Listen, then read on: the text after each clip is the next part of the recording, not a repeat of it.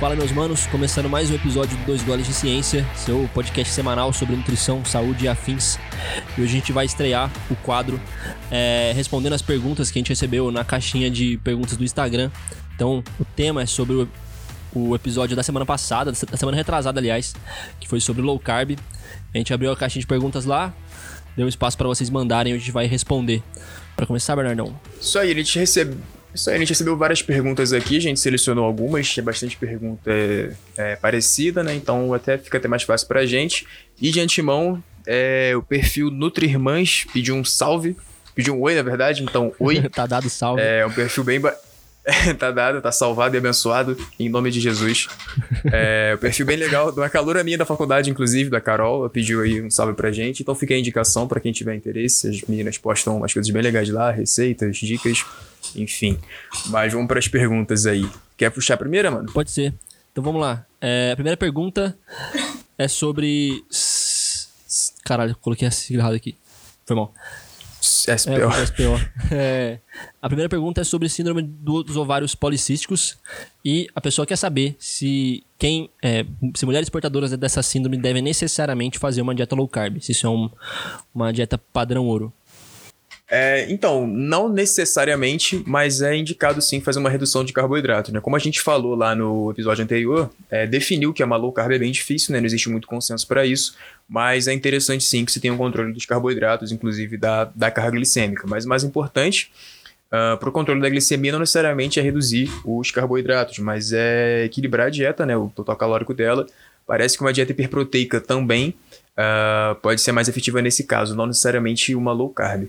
É, então, e o que a gente vê é que não necessariamente uma pessoa que tem é, síndrome dos ovários policísticos, ela tá condenada a viver em low carb pelo resto da vida, né?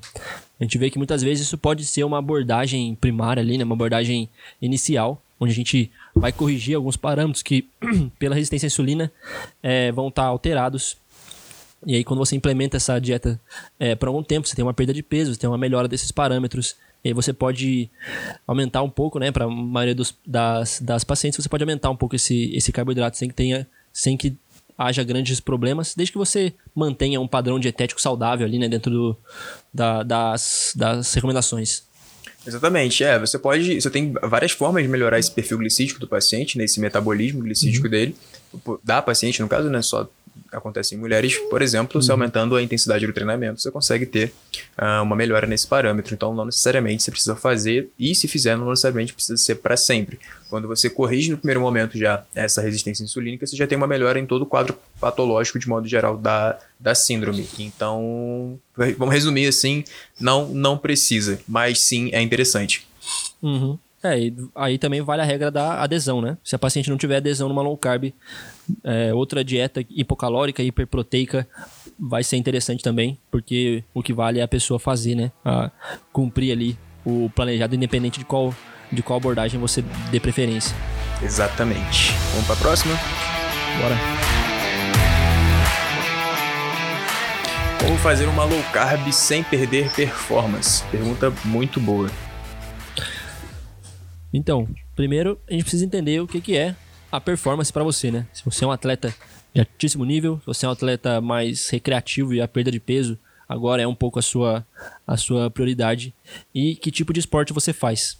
Então, quando a gente fala de esportes de longa duração, de endurance, é um esporte muito dependente de carboidrato, né? Pelo metabolismo que, que você usa nessa, nessa atividade, é, você tem um metabolismo muito dependente ali dos carboidratos para gerar performance. Então, se você for um maratonista, por exemplo, uma pessoa que faz longas distâncias, é bem provável que se você diminuir muito os carboidratos, você vai ter um, um, um prejuízo importante de performance. E quando a gente fala de pessoas é, com atividades mais, le é, mais curtas, né? E principalmente pessoas é, é, praticantes recreativos, a gente não vê esse decréscimo da performance tão grande. Mas vai depender também da magnitude do, dessa diminuição dos carboidratos e de como você faz isso, né, Bernardão? Exatamente. É como o Lucas falou, depende muito da modalidade, de como se faz e do que você busca exatamente, qual é o seu conceito de performance. Para alguém que pratica musculação, você vai ter uma queda da carga ali, mas nesse sentido não é tão importante. Você pode ajustar, por exemplo, o volume do treinamento com o teu treinador. Mas quando a gente fala, por exemplo, de atletas performáticos mesmo, pessoas que precisam apresentar uma performance, um rendimento diferente no treino, no, na, no treino, na competição, porque é, precisa ganhar de alguém, é um pouco mais difícil e a gente precisa pensar em adaptação a essa estratégia, né? Não é uma coisa que você vai começar a fazer amanhã e vai dar certo, não é uma coisa que você pode se adaptar, enfim, o teu metabolismo é, pode se flexibilizar dessa forma. Mas é basicamente o que o Lucas falou, a gente precisa pensar em quem que a gente está falando e no que, que essa pessoa busca exatamente. Uhum. É, e a gente entra naquele, naquela questão que a gente falou no episódio, de que uma low carb não é uma no carb, né? Então você não vai retirar totalmente seus carboidratos e vai pensar muito isso em relação ao seu treino. Então, nos dias de treino mais intenso, vale a pena ter um pouquinho mais de carb, no dia de, de, de treino menos intenso, você pode tirar isso mais sem ter esse prejuízo na performance, né? Perfeito, cara. É, mas eu acho que é isso, né? Pensando, a maioria das pessoas que seguem a gente são pessoas que praticam musculação e procuram melhor a uhum. estética. Nesse sentido, você não vai ter grandes prejuízos, não. A não ser que você realmente é, faça uma restrição muito grande de carboidratos e aí o seu treino vai render bem pouco no primeiro momento.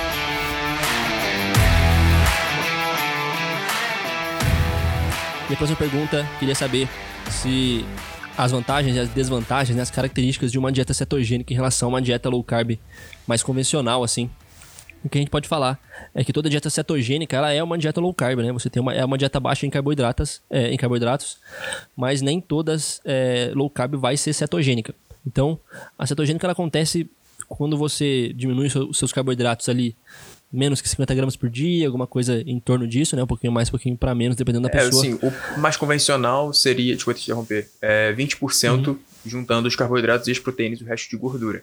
Mas a gente tem outras modalidades de cetogênica também, né? É, onde você pode consumir um pouco mais de carboidrato. Por exemplo, tem uma modalidade de cetose, onde você faz um consumo maior de, de TCM, de triglicerídeos de cadeia média, e aí você consegue induzir a uhum. cetose a, tolerando um pouco mais de carboidrato, cerca de 15 a 20% ali. Mas é bem pouco convencional e bem pouco estudado. Mas, de modo geral, a dieta cetogênica é uma dieta extremamente baixa em carboidrato, independente uh, da modalidade, ainda que você tolere 15% é muito pouco. Mas uhum. pode continuar, só para foi só um adendo mesmo. não, para completar. É, e também você tem uma limitação no consumo de proteínas, né? Isso não é. A, cetogênica ela não é se, é se alimentar, por exemplo, de carne vermelha de, o, o, o dia inteiro. Que você vai ter uma, uma quantidade de proteína alta e isso não é interessante para a dieta cetogênica. É interessante que o, que o nutriente principal da sua dieta seja é, a gordura mesmo. Então ela tem uma aplicação terapêutica muito, muito boa, assim, para quando a gente fala de epilepsia. Então, é, para pessoas que sofrem de epilepsia é, refratária aos outros tratamentos. A dieta cetogênica é uma coisa que diminui muito a quantidade de episódios, assim, então é uma coisa muito importante na vida de quem consegue fazer. Mas ainda é bem sofrido, principalmente quando a gente fala de crianças, né? É, porque você impor uma dieta tão restrita, assim, com uma, e com e com receitas não convencionais, porque você acaba tendo que fazer isso para colocar muita gordura, né? É, é meio ruim para o convívio ali social da, da, da criança. É, perfeito. E... É, pode ir. Manda, manda. É, a dieta cetogênica, é, como o Lucas falou, né, não é interessante você ter um, um, consumo de proteínas muito alto e é mais de gordura mesmo. Então você imagina é, qualquer evento social que você vai que tem comida, você vai ter uma fonte de carboidrato e a pessoa que está em dieta cetogênica não vai poder consumir. Uh, a efetividade, por exemplo, para a epilepsia, ela é maior no começo, total, na infância, normalmente quando se descobre uh, o problema. Imagina para uma criança ela não poder participar da maior parte dos eventos sociais uh, por conta da alimentação, né? Então, você precisa inovar muito na cozinha, já, já para começo de conversa, a não ser que você esteja disposto a beber azeite. Uh, uhum. be creme de lá, leite e manteiga, né? Creme uhum. de leite e manteiga, enfim. Então, é possível ser feito sim de uma forma um pouco mais agradável, mas você precisa se esforçar bastante, precisa saber muito bem o que está fazendo. É isso aí. A gente tem que levar em consideração também que, no geral, as dietas muito baixas em carboidratos, para você manter um padrão é, mais saudável, assim, você precisa investir uma certa, né, um certo dinheiro na, na sua alimentação. Isso pode ser uma coisa insignificante para algumas pessoas, né? Pode ser uma, uma quantidade insignificante, mas para outras pessoas pode ser importante. Então, quando a gente fala de colocar, por exemplo, na dieta é, salmão, castanhas, é, é, quantidades maiores de iogurte, a gente fala em pessoas que precisam ter um poder aquisitivo maior para investir na dieta. Então, quando a gente fala em fazer uma, uma dieta muito low carb, uma cetogênica saudável, né, que não seja é baseada em creme de leite e manteiga, a gente precisa levar isso em consideração também. E a gente tem é, a cetogênica no esporte, né? A gente tem alguns, alguns papers novos, assim, saindo, falando que ela poderia ter uma aplicação nas ultramaratonas, assim, em quantidades, em, em atividades de longuíssima duração. E às vezes mostram benefícios, às vezes não, é uma coisa meio inconclusiva ainda, mas não parece ser alguma coisa superior a uma dieta padrão para esse tipo de evento, para esse tipo de, de modalidade, que são as dietas altíssimas em carboidratos, né? Você tá querendo fazer cetogênica para, sei lá, emagrecer? Tem melhores maneiras de fazer isso. Você tá querendo fazer cetogênica para melhorar sua saúde, simplesmente sem ter nenhuma condição patológica, você quer ter uma saúde melhor no geral, tem outras maneiras mais fáceis de, de fazer isso. Agora, se você tem uma indicação específica, aí você, você pode fazer a cetogênica com acompanhamento, né, de preferência, porque é uma dieta meio difícil de, de se organizar, assim.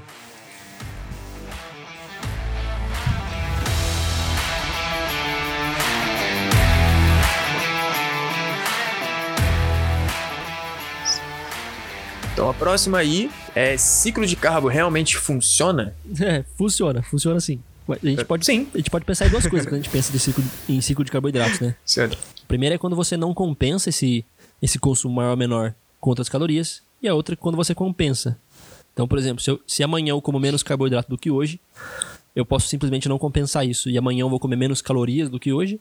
Ou eu posso compensar com gorduras e proteínas, né, com, com outros nutrientes, para que eu mantenha o meu consumo calórico é, durante todos os dias da dieta e varie só os, os carboidratos. São, são esses dois tipos, né?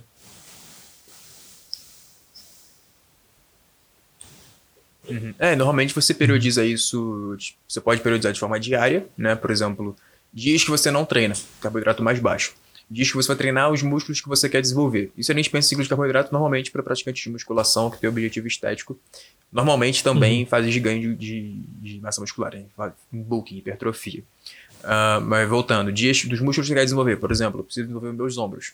Você coloca carboidrato mais alto e dias comuns, enfim, treinos comuns, treinos normais, você deixa carboidrato moderado, enfim, a quantidade normal que seria ali. E como o Lucas falou, você pode é, basicamente tirar os carboidratos e ficar ali fal- faltando, entre aspas, calorias, né? Enfim, você vai criar também um ciclo de calorias, ou você pode subir, por exemplo, um pouco mais a gordura ou a proteína, enfim, e manter o mesmo total calórico ah, diário ali. E existe o protocolo que é novo, né? Que é o protocolo Halus de ciclo de carbo, que é o ciclo semanal de carboidrato e é o melhor de fazer, pelo menos na minha visão, porque é mais fácil, você não tem que ficar pensando todo dia o que você vai comer. Você pensa ao longo de duas semanas ali. E ah, não tem evidências exatamente sobre isso. Sobre, ah, O próprio ciclo de carbo, de modo geral, não é algo muito bem estudado. Ah, tem pessoas que fazem ciclos até mensais. Um mês de carbo mais baixo, um mês de carbo mais alto. Mas isso é uma abordagem empírica e que pode ser feito porque não vai apresentar eh, nenhum risco para a pessoa que está fazendo, porque é basicamente uma manipulação de, de macronutrientes da dieta. Mas existem N formas de, de, de fazer o ciclo de carbo, mas também eles têm que pensar para quem que a gente está falando. O ciclo de carbo é uma periodização de dieta. Para a maioria das pessoas que só, por exemplo, só buscam ter saúde ou que praticam musculação porque querem melhorar alguma coisa ali no físico, talvez não tenha necessidade. Uma dieta convencional e linear, vamos dizer que você faz a mesma dieta o mês inteiro, provavelmente vai dar conta do recado. É, a gente tem que pensar para quem que a gente está falando, para quem que a gente está pensando em aplicar isso, e qual é o objetivo e e é isso, né? Para quem a gente está falando qual é o objetivo da pessoa. Se o cara é mais avançado na musculação, aí pode ser interessante a gente pensar é, em abordagens um pouco diferentes, porque ele já é adaptado, enfim, ele vai responder melhor também essas abordagens. Uhum. É, é, acho que como você falou, a primeira coisa que você tem que levar em consideração é que variar nutrientes entre semanas, entre dias, é uma coisa que complica a dieta. Então, se você já não é lá, né, lá a melhor pessoa do mundo para seguir dieta, talvez não seja interessante você ficar mudando todo dia e tendo que pesar Tinha que e pensar é, muito, né? conferir toda hora no aplicativo do seu nutricionista se é mais ou menos carbs e tal. Talvez isso não seja uma boa ideia. Em relação é, aos dois tipos, né, se você varia as calorias ou não, o que eu percebo na prática é que vale muito a pena é, você variar só os carboidratos sem variar as calorias. Para quem é atleta mesmo, para quem é atleta de, de endurance, então você tem é, a- a- adaptações que acontecem é, quando ele treina com carboidratos mais baixos, adaptações que acontecem quando ele treina com carbo mais alto. E você pode manipular e, e tirar proveito disso quando você manipula só os carboidratos. Para para praticantes de atividade recreativa, para quem faz musculação, etc., eu não vejo uma grande vantagem em manipular só os carboidratos e manter é, as calorias. E aí você entra naquela. Se você estiver falando de emagrecimento, por exemplo, você entra na restrição não linear, né?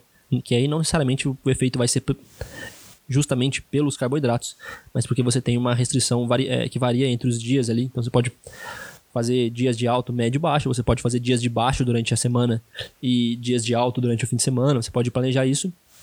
É, isso é uma coisa que costuma gerar uma boa adesão na, na dieta e tem alguns estudos ainda, não é uma coisa que tem uma evidência muito forte, mas tem um estudo bom do, do ano passado, eu acho, é, que mostra que uma restrição não, é, não linear com esses refeeds no fim de semana, ela tende a ser um pouquinho superior na questão de emagrecimento. Mas não é uma coisa que a gente pode afirmar com certeza Sim. ainda. Exatamente, e não necessariamente por uma questão metabólica, molecular, Uhum. algo do tipo, é mais por uma questão de adesão mesmo. Vou dar o meu exemplo. Ah, na época da, da faculdade, eu é, moro em outro lugar, né? Moro em outro estado, e quando eu vinha para casa dos meus pais, eu queria comer um pouco mais, porque a gente fazia churrasco, enfim, ia comer alguma coisa diferente. Então, nessas semanas que eu sabia que eu viria, ah, eu diminuía a ingestão de carboidratos e de calorias durante a semana para no final de semana poder comer um pouco mais. Você pode fazer isso pensando também em dias de treino. Em dia que você não treinar, você comer um pouco menos, porque você vai, vamos colocar aspas enormes aqui, é, vai precisar menos de energia. Então você pode usar dessa forma. Não necessariamente você precisa pensar só no. É, enfim, na musculação, pensar só em, por exemplo, em grupamento alvo que você Uhum. quer desenvolver. Você pode pensar só na tua rotina mesmo.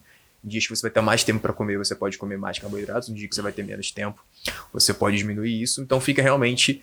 ah, depende muito de quem que a gente está falando e qual é o objetivo disso, né? Mas, é, de modo geral, eu acho bem interessante, eu acho bem legal. Eu acho difícil fazer, por exemplo, uma ciclagem de carboidrato diária, né? Segunda, quarta e quinta, é, carboidrato alto, sei lá, terça e domingo, outro tipo. Enfim, acho bem complicado, complica demais a dieta.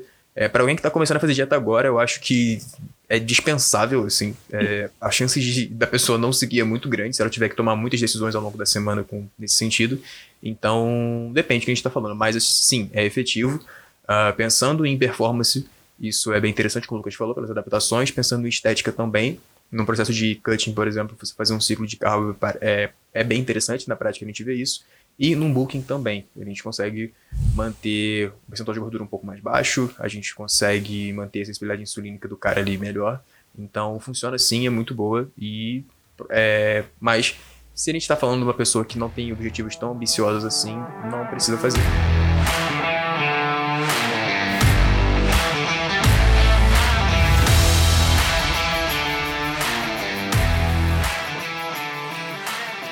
E por último, a gente tem a pergunta é, de que se low carb é o padrão ouro para o tratamento de diabetes, né? Se essa, essa dieta é o padrão ouro, isso faz muito parte do senso comum, né? Então, como uma pessoa com diabetes ela tem uma desregulação do metabolismo de glicose, faz sentido, é lógico que ela, que ela precisa comer menos carboidratos, né? O que a gente tem é nas diretrizes mais recentes das entidades mais famosas, assim, mais respeitadas, é que não, low carb não é um padrão ouro. A gente não tem nenhuma dieta que é superior a outra dieta para você tratar é, caso de diabetes, desde que a gente esteja falando, lógico, de dietas não ridículas, né? De padrões de alimentação saudável, completos, baseados em fibras, com grande quantidade de vegetais. Todas as dietas que forem dessa. que tiverem essas, essas características, elas são apropriadas, né? Para a gente manejar o diabetes. Então não tem uma recomendação assim. Mas na prática parece que é bem interessante a gente ter a low carb pelo menos como uma abordagem inicial, da mesma maneira que a gente falou, né, na, na, nos ovários policísticos lá, é uma, é uma coisa bastante comum, assim. O seu nutricionista ele não vai estar errado, né, nem seu médico, se ele falar em low carb para um diabético, né, para quem, é, pra quem tem diabetes. Exatamente. E quando a gente fala de diabetes, a gente está falando de uma doença crônica, uma doença que ela tem uma etiologia multifatorial, o tratamento dela também é multidisciplinar, né? Se você, você poderia, por exemplo, ser, estar diabético do tipo 2, ser diabético do tipo 2, consumir um pouco mais de carboidrato se você treinar é, com um pouco mais de intensidade, você vai ter uma translocação maior de GLUT4, enfim, é, processos ali que vão facilitar a captação de glicose. Mas uh, a diabetes tipo 2, por ser uma doença que você desenvolve ao longo da vida, normalmente está atrelada a maus hábitos e a sedentarismo também. Óbvio que não é sempre, mas a gente pode dizer que na maioria dos casos é assim que funciona. Então, uh, nesse sentido, pode ser legal restringir um pouco mais de carboidrato se a pessoa não tiver demanda para isso. Quando a gente fala de demanda, a gente está falando de treino. Uhum. É, e exatamente quando a gente fala de padrão ouro para tratamento de diabetes, o que a gente vê é basicamente perda de peso, né? Quando a gente não está falando de intervenções farmacológicas, assim, é, a perda de peso ela pode normalizar a sua glicemia. A gente pode falar de uma cura, porque você tem malefícios ali que, a, que o estado de diabetes gera, que não são revertidos por isso, né? Então, se você tiver, por exemplo, retinopatia diabética, isso não vai ser re é, revertido pela perda de peso. Mas você pode é, normalizar a sua glicemia ou parar ou diminuir com as, com as medicações necessárias ali, né? E aí a gente tem que esse padrão ouro para tratamento é a perda de peso. Inclusive, para pessoas eutróficas, tem alguns, alguns estudos que mostram vantagem, né? Nessas, dessas pessoas perderem uma quantidade menor, lógico, de peso, mas que isso tem um benefício para a glicemia. Então aí independe de qual de qual abordagem você usou para atingir essa, essa perda de peso, né? Desde que seja uma, um padrão alimentar uhum. saudável no geral. É, a gente sempre tem que pensar em contexto, né, uhum. né, Lucas? E no caso da diabetes também. Então, como, como é, eu falei, você pode, por exemplo, melhorar essa questão da captação de glicose dele com o exercício físico. Você pode melhorar com a perda de peso. Mas o que parece mais indicado mesmo é a perda de peso, até porque normalmente isso está associado ao sobrepeso, ao sedentarismo. Então, é, é, tratar realmente a causa daquilo, né? Uhum. Que a gente sabe, por exemplo, no caso da sobrepeso e obesidade, é um processo inflamatório desencadeado pela é, maior concentração de esteroide adiposo, enfim, a gente não precisa aprofundar muito nisso. Mas, de modo geral, a gente observa o contexto e vê qual é a melhor decisão. Então, por exemplo, se você é diabético do tipo 2 e trabalha uma parte do dia sentado, não tem uma rotina de exercício físico muito extenuante, muito intensa, a low carb pode ser sim interessante. Se você é um cara mais ativo, uh, tem um trabalho onde você tem um dispêndio de energia maior e tem uma rotina de treinamento um pouco mais pesada, não necessariamente você vai precisar fazer isso. Você pode melhorar esse perfil de outras formas. É interessante, é interessante frisar também que esse, quando a gente fala de fazer atividade física e que isso é importante para diabetes, isso vai além das calorias até, né? Quando a gente fala de captação de carboidrato, por exemplo.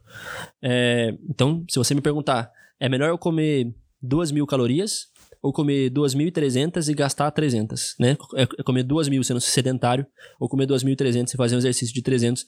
É melhor comer 2.300 e fazer um exercício de 300, é, porque o seu organismo se adapta de muitas maneiras, que não é só aquela contagem calórica ali que você tem. É, não é só desse, de, de, gastar calorias que vem esse, esse benefício, né? Exatamente. Quando a gente, a gente pode pensar que a alimentação ela gera adaptações, o exercício físico gera talvez até um pode ser que até mais, né? Então não é só a atividade física, o exercício não entra só para somar calorias e você poder comer mais, não. Ela vai promover também adaptações bem interessantes. Por exemplo, quando, como eu falei ali, o aumento da translocação de GLUT4, o aumento da concentração de receptores uh, ali na célula muscular também a partir do exercício físico. Então, pô, isso que você falou é fenomenal, cara. É, não pensar isso só como um adicional de calorias, não é só para te dar margem para comer mais carboidrato. Uh, realmente faz parte da terapia, de modo geral, o exercício físico. Não só pela questão calórica e da perda de peso, mas pelas adaptações que o exercício promove também. Então, fechando aqui o nosso primeiro nosso primeiro episódio desse nosso quadro de perguntas, a gente precisa pensar num nome legal para ele, para colocar aí. Mas, enfim, obrigado a todo mundo que mandou pergunta. Espero que as dúvidas tenham sido sanadas. E a gente quer manter esse formato toda semana, né? E é importante que vocês dêem um feedback pra gente. Se vocês gostarem, compartilhar esse episódio para para que isso chegue a mais pessoas e pra gente saber também se isso está sendo legal para vocês. É isso aí, mano. Como é um formato novo, a gente não tem muita noção ainda se isso tá bom, se tá bem configurado, ou se precisa melhorar alguma coisa. Então deixa pra gente uma sugestão, deixa um like, compartilha, pra gente ter uma noção da aceitação e poder continuar produzindo assim ou mudar alguma coisa que fique melhor para vocês. E por hoje é isso. Até o próximo episódio e falou!